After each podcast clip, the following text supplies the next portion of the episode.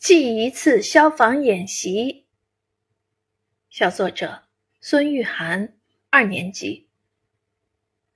这天上数学课时，严老师开始提问，一只只争先恐后的小手雀跃的在空中举了起来。课堂上一片活泼的景象。突然，警报响了起来，教室里一阵骚动。我心里想，到底什么事啊？为什么会发出警报？是地震啦，还是火灾啊？或者是空袭？我心里一阵紧张，耳朵里听不到任何声音，只有我的心跳砰砰砰。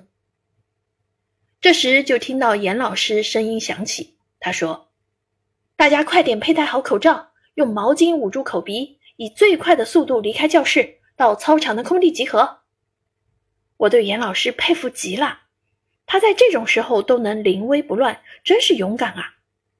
我和同学们猫着腰。在严老师的指挥下，井井有条的以最快的速度离开了教室。到了操场，我们蹲下围成一团。我还看到了阵阵白雾，像死神派来的使者，腾云驾雾而来。我想那一定是火灾，太恐怖了。这时，只听校长说：“全体起立，回到自己所在的班级位置。今天的演习要跟大家说的重点是。”虽然这只是火灾演习，但是大家也得重视。以后在这种情况下，要做到临危不乱。